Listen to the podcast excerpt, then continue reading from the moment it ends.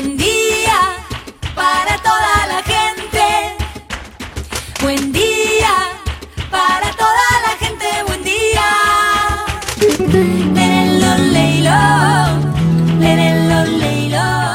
Buen día Soldati, edición Quédate en casa. Son días que necesitan de nuestro compromiso de quedarnos en casa. En FM Soldati, no por eso vamos a dejar de ser comunicadores y comunicar. Aprovechamos los límites que se presentan para llevarte por WhatsApp las noticias y la información que necesitas. Vos quédate en casa. Va a ser un buen día Soldati, pero vos nos vas a escuchar cuando quieras. Mañana, tarde o noche. El sur está bien despierto. Participa enviándonos las ideas y contenidos al 11 36 88 87 91. Estamos a la distancia, pero juntes. Buen día, Soldati. Hoy quédate en casa. Vamos a estar hablando con mujeres de la red feminista de Soldati sobre la realidad de los barrios del sur de la ciudad durante la cuarentena. Con Anabela Arrascaeta, que en la columna de feminismos nos va a traer una historia sorprendente sobre Malvinas. Con Nahuel Vega, el primer estudiante recibido por videoconferencia. Y con Ricardo Ham, delegado del Sindicato de Comercio, para hablar de las situaciones de despidos y suspensiones. Así arrancamos. Estas son las noticias en Buen Día Soldati.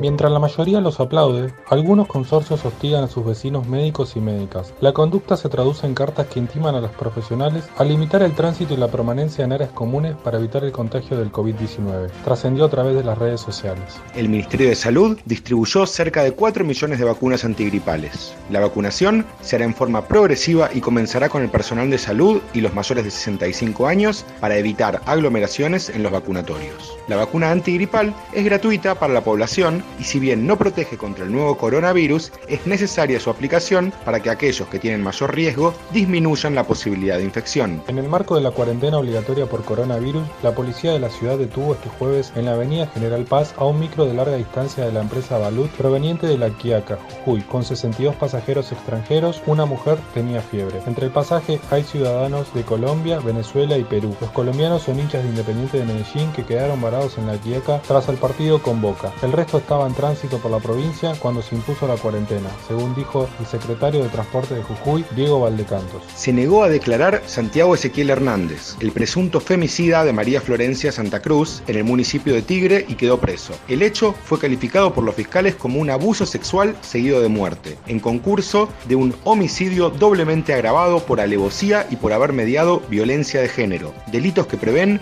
como única pena la prisión perpetua. Por historia, por geografía, por derecho, por sentimiento y por nuestros caídos y excombatientes, hoy como cada 2 de abril reivindicamos nuestra soberanía y decimos como siempre Malvinas Argentinas, publicó el jefe de Estado en su cuenta personal de Twitter al conmemorarse ayer el Día del Veterano y los caídos en la Guerra de las Malvinas a 38 años del inicio del conflicto bélico en el que se multiplicaron los homenajes virtuales debido al aislamiento por el coronavirus. Los bancos volverán a abrir este viernes las puertas de todas sus sucursales para atender de manera específica el pago de los saberes de jubilados y así como de personas que cobren planes o programas de ayuda social del ANSES que no cuenten con tarjeta de débito. La apertura se extenderá durante el normal horario bancario de 10 a 15 horas y será también para quienes no cuenten con tarjeta por robo o extravío.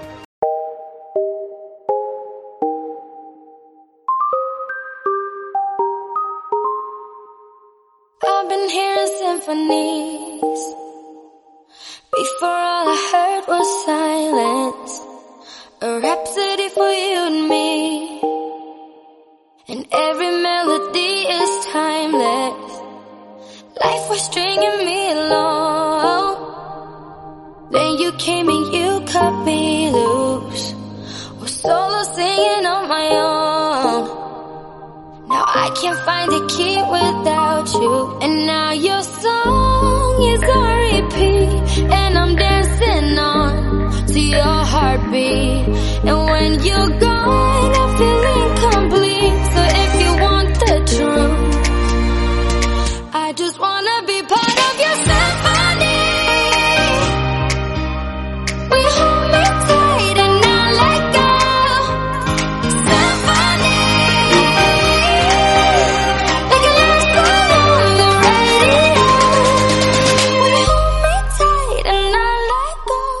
Ahora estamos conectados por WhatsApp con la red feminista de Soldati. Han elaborado un documento que comunica y explica muy claro cómo se está viviendo la emergencia sanitaria mundial en los barrios del sur de la ciudad de Buenos Aires. Desde FM Soldati apoyamos cada enunciado propuesto, por lo que queremos colaborar con su difusión. Para eso vamos a hablar con varias de sus integrantes. ¿Quiénes forman la red feminista de Soldati? ¿Y qué es exactamente este documento del que hablamos? Hola, buen día vecinas y vecinos de Villa Soldati. Mi nombre es Dina Choquetarqui y soy vecina de Los Piletones. En principio quería invitarlas a las pibas, mujeres y adolescentes a sumarse a la red feminista de Soldati. En esta red estamos participando distintas instituciones y organizaciones del barrio. En mi caso participo de los espacios de mujeres de La Poderosa. Quería contarles que desde la red estamos haciendo un documento en donde contamos y denunciamos las dificultades que tenemos las vecinas y los vecinos de poder sobrellevar el aislamiento social obligatorio llamada cuarentena con respecto al coronavirus.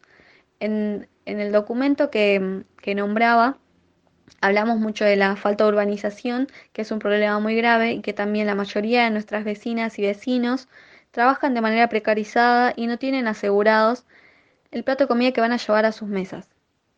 Igualmente contarles que la segunda enfermedad a la que estamos expuestas y expuestos es el dengue, esto por la falta de urbanización y caños rotos que juntan agua cada vez que llueve. Por mi parte, contarles y decirles que las vecinas y compañeras que conformamos esta red estamos a disposición para poder hablar con cualquier vecina. En estos casos tan particulares eh, de la sociedad y del momento, estamos para cuidarnos entre todas. Entonces, ¿cuál es la realidad actual en la que los barrios del sur de la ciudad están atravesando el aislamiento social preventivo y obligatorio? Bueno, hola compas, eh, hola a todo el barrio. Quisiera enviar algunas eh, palabras sobre la pregunta de cuáles son las dificultades que atraviesan las mujeres de los barrios populares, particularmente en esta situación de crisis, de emergencia, de pandemia. Eh, mi nombre es Ana Julia, soy trabajadora de ahí del barrio y, me puse a buscar algunos datos, además de los que están presentados en el documento que desde la red firmamos, eh, que por cierto es muy completo y tiene una serie muy detallada de, datos eh, sobre la situación habitacional y de salud eh, frente a, a, las problemáticas de salud y habitacionales de los vecinos y las vecinas del barrio que no tienen que ver solamente con el coronavirus ahora, sino también con el dengue con otras enfermedades y situaciones de de, vivienda que son muy críticas hace tiempo, revisando el censo del Carrillo del año 2016, eh, veía que hay un porcentaje mayor de mujeres en el barrio que de hombres, 52% de mujeres, y que el promedio es de 27 años, mujeres en edad de, mm, de trabajo, de trabajo doméstico, de trabajo fuera de sus casas y, y de mm, tener sus familias, mujeres que, eligen tener eh, a sus hijos y que eh, en la mayor parte de, de, los casos recae sobre ellas el trabajo de cuidado. Hay un 39% de la población del barrio Carrillo que tiene entre 0 y 19 años, con lo cual hay muchos niños, niñas, niñas, jóvenes, adolescentes que dependen de estas mujeres para la reproducción de su vida eh, y todas estas problemáticas que veíamos en el documento, de eh, las enfermedades, de la situación de falta de abastecimiento, acceso a los almacenes en este momento de pandemia y supermercados y farmacia para la compra de mercadería.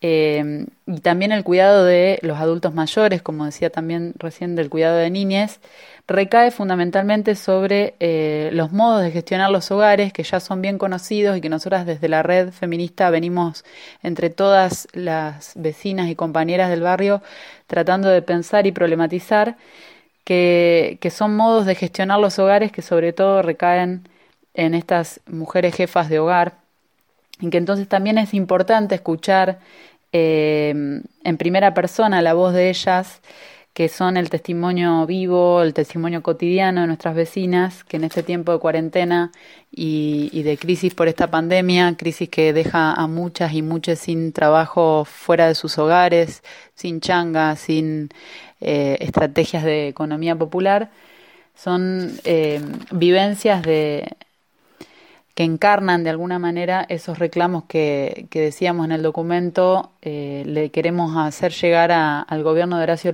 Rodríguez Larreta, que hace mucho tiempo que ha dejado la zona sur de nuestra ciudad de Buenos Aires completamente a, la merced de lo que las vecinas y los vecinos pueden gestionar.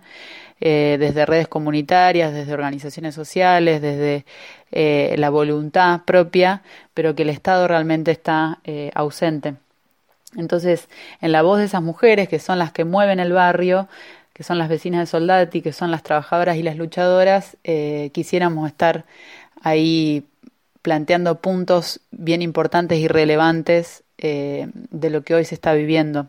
Así que me quedo atenta a escuchar a las vecinas y, y, que podamos a partir de eso seguir pensando cuáles son las reivindicaciones propias de nuestro territorio. Eh, y quiero agregar un punto más, no menos importante, pero sí para tomar como dato significativo y preocupante en esta cuarentena, eh, algo que está pasando según el Observatorio Mumalá y otras organizaciones feministas, en lo que va de estos 10 días de cuarentena tenemos 11 femicidios y es perverso declarar el aislamiento suponiendo por igual para todos que nuestros hogares son espacios seguros. Entonces quería poner también esto de relieve que debe visibilizarse y saber que desde nuestra red feminista de Soldati y de las organizaciones que la componen estamos para acompañar a quienes se ven obligadas a cumplir la cuarentena con su agresor y que nuestra casa también es el barrio. Estamos todas juntas y cada vez somos más las que tramamos fuerzas y estrategias para terminar con la violencia machista. Vivas y libres nos queremos. Nosotras movemos el barrio. Un saludo, un abrazo grande para todas allá y, bueno, y nos estamos comunicando por estos medios. Y puntualmente, ¿cuál es la situación del reparto de canastas alimentarias en las escuelas del barrio?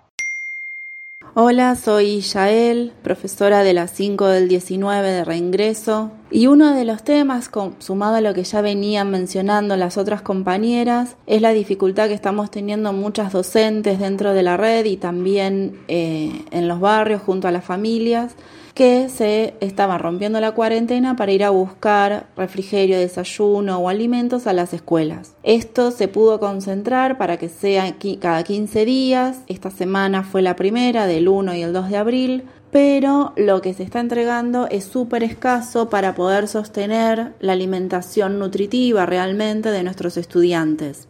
Esto genera no solo indignación a nuestras compañeras, vecinas, y familias, sino también problemas para los docentes que tenemos que poner la cara en el ajuste de la alimentación que está llevando a cabo el gobierno de la ciudad. Es importante saber que esta canasta escolar nutritiva y el refrigerio y todo no lo decidimos las escuelas, sino que lo decidió el Ministerio de Educación con Soledad Cunha con, a la cabeza y Horacio Rodríguez Larreta como jefe de gobierno. Por eso es muy importante que podamos seguir fortaleciendo la red feminista de Soldati. Para eso tenemos un mail que se llama redfeministasoldati.gmail y poder seguir construyendo en el barrio desde una perspectiva feminista un barrio y una ciudad mejor.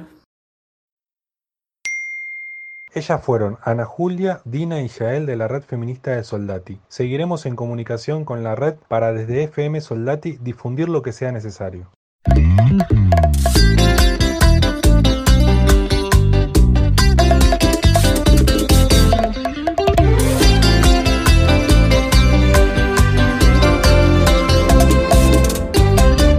Si existe un criminal soy yo. Y me acuso de romper la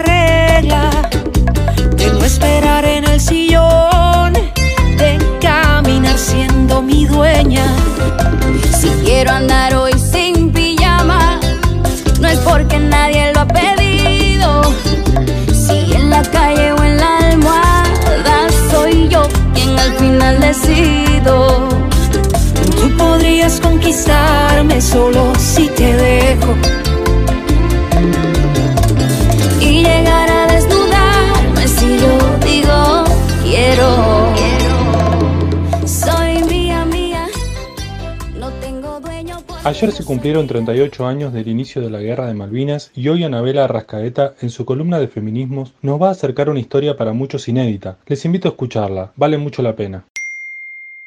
Buenos días, soldati. Hoy es 3 de abril. y eso significa que ayer fue 2 de abril. Hace 38 años, un 2 de abril, la dictadura cívico-militar iniciaba el desembarco de tropas en las Islas Malvinas. En la guerra murieron 649 argentinos y más de 23.000 soldados, suboficiales y oficiales estuvieron en el teatro de operaciones. En nuestro país, desde el año 2000, se conmemora el Día del Veterano y de los caídos en la Guerra de Malvinas. Pero hoy queremos recordar a las veteranas de Malvinas. Sí, las mujeres también fueron protagonistas de la guerra, como instrumentadoras quirúrgicas y enfermeras, como personal a bordo de los aviones que trasladaban heridos de las islas al continente, como oficiales o personal de buques mercantes con tareas de logísticas, o como parte de operaciones de inteligencia las mujeres durante muchísimos años fueron invisibilizadas. Todas las trabajadoras de la salud, instrumentadoras, enfermeras, especialistas en terapia intensiva que estuvieron en Malvinas eran muy jóvenes. Muchas estaban en sus primeros años de carrera y muchas sufrieron maltrato y acoso. Por ejemplo, las instrumentadoras que viajaron fueron seis. Estuvieron 20 días en un rompehielos adaptado como buque hospital en donde atendieron a 348 combatientes. Primero recibían a pacientes desde el Hospital de Puerto Argentino. Después comenzaron a recibir soldados que llegaban desde el campo de batalla. En tierra, en hospitales ambulantes o en el mar, a bordo de buques, las trabajadoras de la salud se encargaron de múltiples tareas sanitarias. Su rol fue vital y la construcción de la memoria colectiva nos obliga a hacerlas visibles. La historia de las veteranas de Malvinas comenzó a visibilizarse hace muy pocos años. En 2012, una resolución del Ministerio de Defensa reconoció las actuaciones de algunas de estas mujeres. Esta semana, el Ministerio de Educación presentó propuestas de actividades para todos los niveles educativos y para las familias, para abordar la guerra de Malvinas también desde una mirada feminista. En ese material reconocen y cuentan la historia de las veteranas de Malvinas. Hoy en FM Soldati las recordamos y las homenajeamos. Esa fue Anabela Rascaeta contándonos para FM Soldati la memorable historia de las seis instrumentadoras quirúrgicas de la Guerra de Malvinas. Puede más la indiferencia de tu gente que la bala más voraz del enemigo. Me pregunto qué pasaba por la mente del infame que te estaqueaba en el frío. Te sacaron de lo hondo de la selva o de algún potrero ingenuo y olvidado. Te sacaron de tu casa y sin abrigo. Te largaron en el viento surelado. Te entregaron armas que no conocías que con suerte cada tanto funcionaban. En un hoyo que cavaste repetías las canciones que creías olvidadas. No sabías que era sentirte tan lejano, ni que el hambre se comiera tus entrañas. Solo estaba la mirada de un hermano, con la misma incertidumbre en la mirada por siempre serán héroes, por siempre serán héroes, por siempre nuestros héroes de Malvinas. Y por siempre serán héroes, por siempre serán héroes, por siempre nuestros héroes de Malvinas.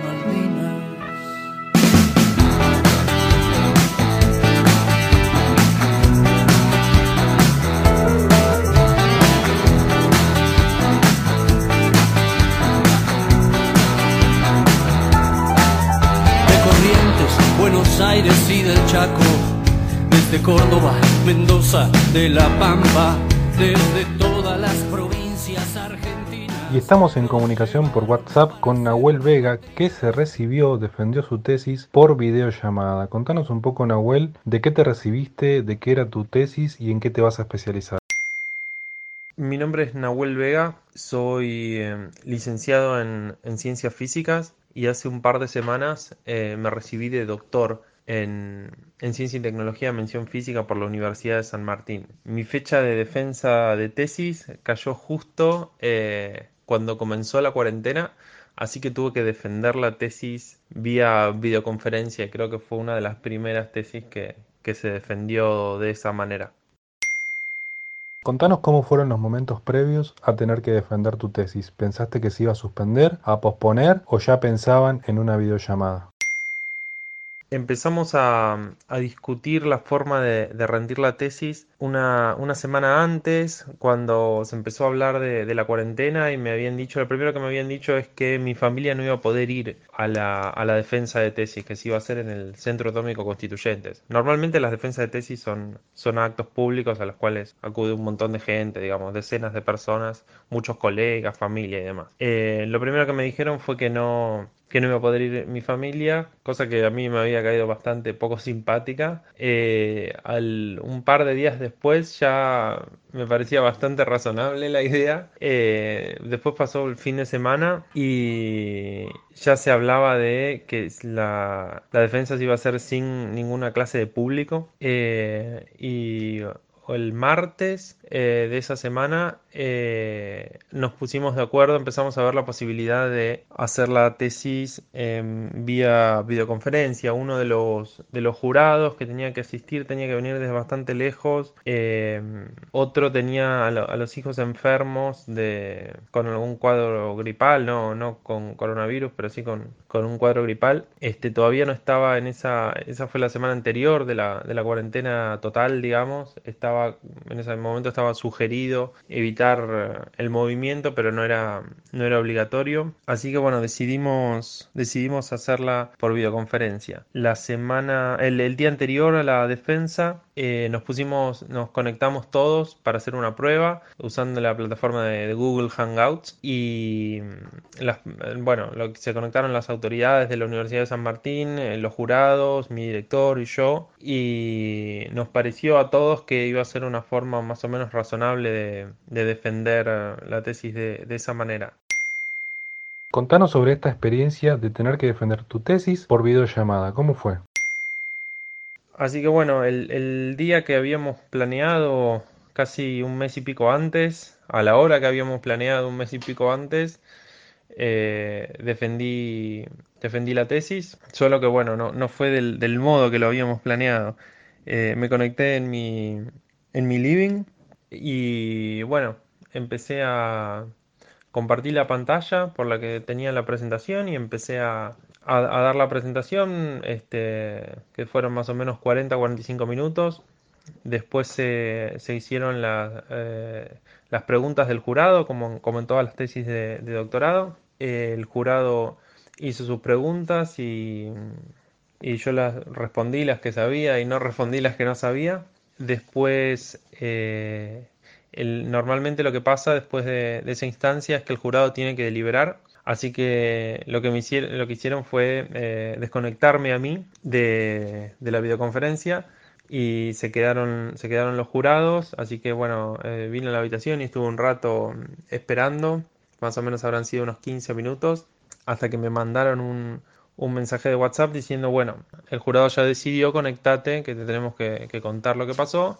Y bueno, me, dijeron que, que habían decidido ponerme un 10 con mención de honor eh, me leyeron el acta, después se conectaron los, los demás, mi director y, algunos colegas, este, como se hace normalmente en las tesis de doctorado, digamos, leyeron el acta para todos, aplaudieron todos por la, por la videoconferencia y, nada, y nos desconectamos. Eso, eso fue un poco todo. Fue medio raro, la verdad, fue, es distinto como eh, recibir por ahí el afecto de la gente por, por internet, no es lo mismo que, que en persona, pero, pero fue, igual fue una, una experiencia agradable. Uno, una tesis de doctorado toma cinco años y el momento en el que vas a defender la tesis es algo que, te lo imaginas muchas veces. Eh, yo no sé, tenía pensado la ropa que iba a usar, el jean que iba a usar, las zapatillas que iba a usar, que todo eso, nada, eh, no me sirvió de nada, pero igual fue, fue una experiencia interesante. Esas fueron las palabras de Nahuel Vega, licenciado en Ciencia Física, que ha defendido su tesis por videollamada, en comunicación directa con FM Soldati 91.3.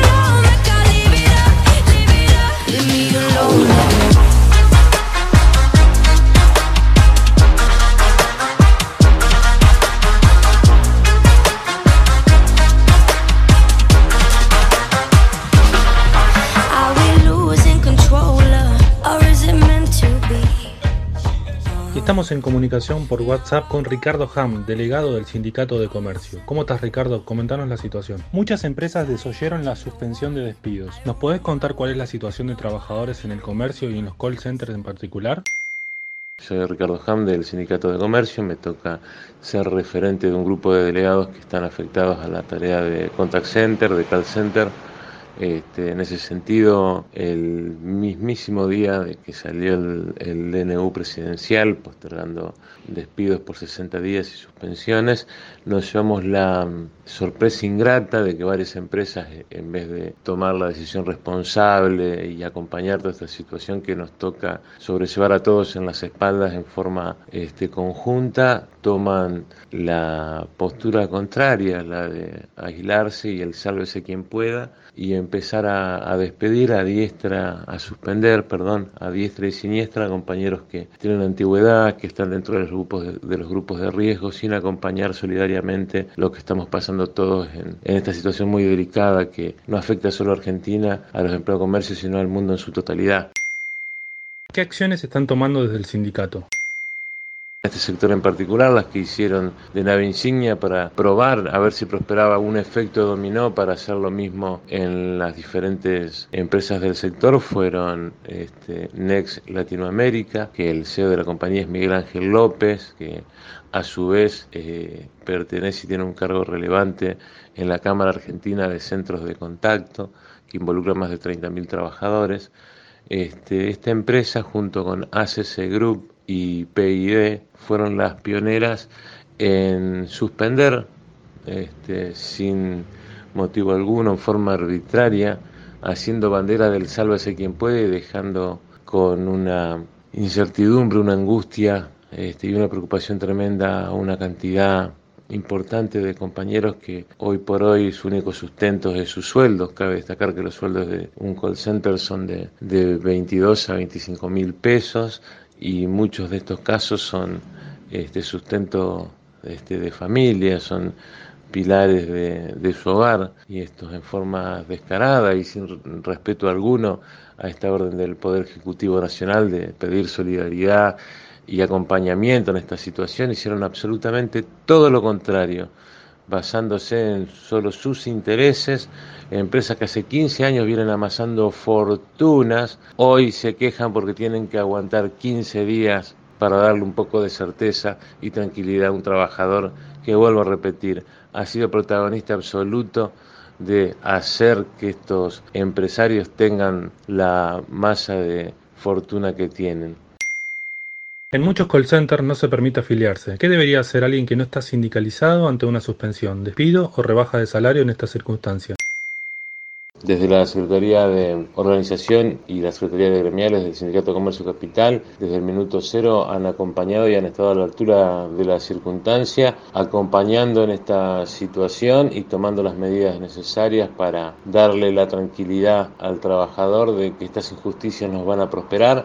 Esto se dio mediante denuncias y presentaciones en el Ministerio de Trabajo, el cual se ha comprometido cuanto antes a dar fecha y retrotraer estas medidas arbitrarias que van en perjuicio absoluto de los más débiles, en este caso los trabajadores de los call centers, que ya de por sí son bastante precarizados por estas unidades de negocios que son una máquina de exprimir a, a nuestros jóvenes y de vapulear derechos. Esa fue la palabra de Ricardo Ham, delegado del Sindicato de Comercio en exclusiva con Buen Día Soldati, por FM 91.3. Yeah. Yeah. DJ. ¿Cómo explicarle a la conciencia que esto fue mi culpa? Eso fue Buen Día Soldati, edición Quédate en casa en FM Soldati. Participa enviándonos las ideas y contenidos al 11 36 88 8791. Estamos a la distancia, pero juntes.